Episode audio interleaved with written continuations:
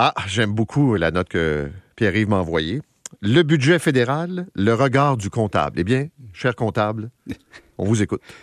Bon, premièrement, euh, on va balancer les débits et les crédits en se disant que tout va bien aller. Mais, Paul, effectivement, comme disait Jonathan, facile de dépenser puis de dire que tout va bien quand tu relativises puis tu laisses les dettes dans les provinces. Premier euh, petit commentaire éditorial, on dit qu'un des plus grands, un des plus grands problèmes, c'est la santé. On s'en mêle, puis on dit aux provinces, arrangez-vous. Je trouve ça quand même délicat. Euh, autre point très important, c'est la présentation. De dire que le budget, euh, la dette sur PIB est pas pire par rapport aux autres pays du G7, mais il faut pas oublier que le PIB inclut aussi les dettes des provinces, des municipalités. Donc ça, c'était très décevant d'utiliser cette ligne-là comme gouvernement. Le déficit est encore à 53 milliards. Bon, maintenant, parlons de ce qui intéresse les gens, c'est-à-dire les cadeaux. Paul, hier, la, la, fiscalité a tellement changé que je pense qu'il va falloir que je réédite mes livres tellement que le CELI d'accès à la première propriété vient changer la game. Premièrement, je vais te le dire, là, c'est un cadeau pour les riches. Puis je vais t'expliquer pourquoi. Là, on parle du 40 000 sur 5 ans. Ouais. 40 000, tu mets 8 000 par année maximum pendant 5 ans. C'est une déduction comme un réel, OK? Mais Mais t'as pas d'imposition au retrait. Et donc, c'est avantageux des deux côtés. Finalement, c'est dire à quelqu'un, si tu as 40 000 de revenus dans ta vie, puis tu mets ça là-dedans une fois, tu n'auras jamais d'impôt dessus. Et donc, plus ton taux marginal d'impôt est élevé, plus tu as, un, la capacité de payer, deux, plus ton retour d'impôt va être grand si ça s'apparaît, si on a un appariement en province, et trois, tu sais, les riches achètent des plus grosses maisons ou ils ont la capacité d'acheter, et donc le gain capital non imposable à la fin est plus grand, et donc puis c'est des gens qui ont plus les moyens de faire de la surenchère. finalement, c'est une mesure qui aide pas la classe moyenne à acheter une maison. Ah oui, on va dire, ben, regardez, il y a une déduction. Oui, oui, mais dans le côté macro, là, on va pas aider autant l'offre que ça. Et deuxièmement, mets-toi à la place du contribuable moyen qui dit, OK, là, il y a le régime enregistré d'épargne études de mes enfants. Il y a le régime enregistré d'épargne retraite. Il y a le CELI ordinaire. Puis là, tu viens de me mettre un CELI déductible puis non imposable. Je fais où? Je fais quoi? Je commence par où? Il faut que je fasse des choix. Alors, imagine. Moi, j'ai déjà hier commencé une planification fiscale. Regarde bien ça. Ceux qui ont des jeunes enfants présentement.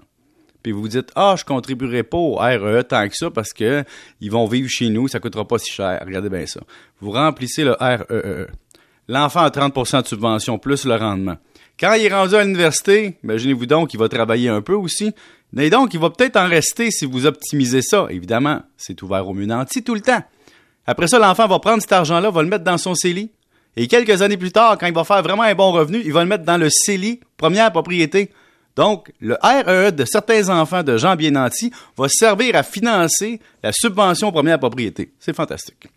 Mais bon, Paul, ce qui est fatigant là-dedans, c'est que c'est vraiment pour les riches, puis je vais le répéter, les gens qui ont des gros salaires des gens qui ont des gros revenus marginaux. Parce que si tu es un jeune qui commence, on prend, hein, on devine, sur le marché du travail, mettre 8 000 de côté pour arriver à ton 40 000, euh, ou c'est quelqu'un comme toi qui, aime économiser, ou c'est quelqu'un... Non, non, mais ce que je veux dire, c'est que c'est à part euh, des gens qui sont bien nantis, c'est sûr que c'est pas des épargnes faciles à faire. Puis à quoi ça une déduction fiscale quand t'as pas d'impôt?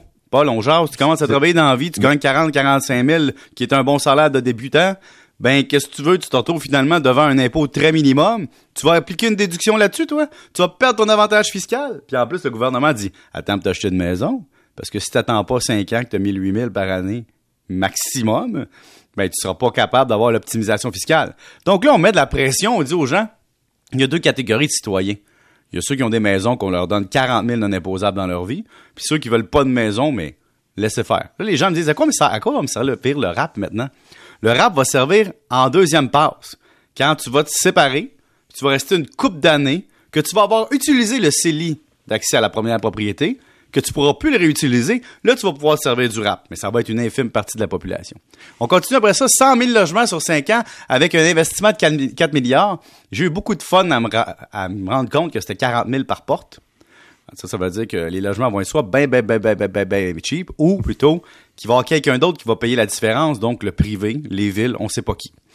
Euh, programme national de soins dentaires, c'est beau sur papier, c'est correct d'aider les moins nantis à avoir de l'aide dentaire, mais euh, disons, Paul, que ça va ajouter aux courbes de la ferrière, c'est-à-dire le problème de quand tu gagnes plus que 70 000 de revenus familial, c'est comme un impôt implicite supplémentaire parce que tu commences à contribuer à un régime dentaire et donc quand tu vas gagner une pièce de plus, non seulement tu payes plus d'impôts, tu perds des allocations familiales, mais en plus, tu payes le programme dentaire. Donc, c'est un autre facteur de distorsion fiscale sur nos, nos courbes d'impôts.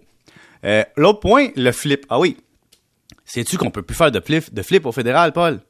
On peut plus faire de flip. Si tu t'achètes une maison puis tu la revends en, en dedans d'un an, c'est plus un gain en capital, puis c'est plus admissible à l'exonération de gain en capital sur résidence principale. C'était un flip. Fait que moi, j'ai décidé de faire quelque chose.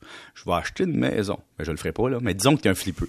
Tu achètes une maison, tu la gardes 366 jours. Ah, si ton flip, tu le finis en 11 mois, ben, tu t'endettes à 1,4% 1,5% pendant un mois de plus, une journée de plus, puis tu vends. Puis là, oups, qu'est-ce que ça a fait comme conséquence? T'as laissé ramené une maison moins vite sur le marché, donc il y en a une de moins dans l'offre. Deux, t'as payé un peu plus d'intérêt. Puis trois, ben, t'as flippé pareil. Alors, ça empêche les flips rapides sous le capot du gain capital sur résidence principale. Euh, il y a plein d'autres choses. L'impôt sur les banques sympathique pour un an. Bon, ça va faire plaisir à la gauche extrême. Et finalement, la bière sans alcool, Paul. Oui, j'ai vu ça. On détaxe ça. Plus de, plus de taxes de bière sans alcool. C'était un enjeu national. Il y avait tellement de monde qui consommait de la bière sans alcool au Canada ça règle le problème. Enfin, un enjeu de société réglé. Mais on peut pas dire, si je reviens à l'accès à la propriété, qu'on vient de, régler le problème. sais, à part de faire monter le prix des maisons, là, si, puis tu t'avais expliqué Sur cinq ans, là, disons, parce que ça va prendre cinq ans avant d'optimiser la patente. Soyons réalistes, là. On vient de faire un cadeau électoral à des gens qui ont un taux marginal d'impôt de 53,31% au Québec, davantage qu'à la famille moyenne qui en arrache. Mais qu'est-ce que tu veux? Une incohérence fiscale au fédéral, c'est pas disons, très rare. Merci, monsieur. Bonne fin de semaine, 7h24. On retourne au tunnel La Fontaine.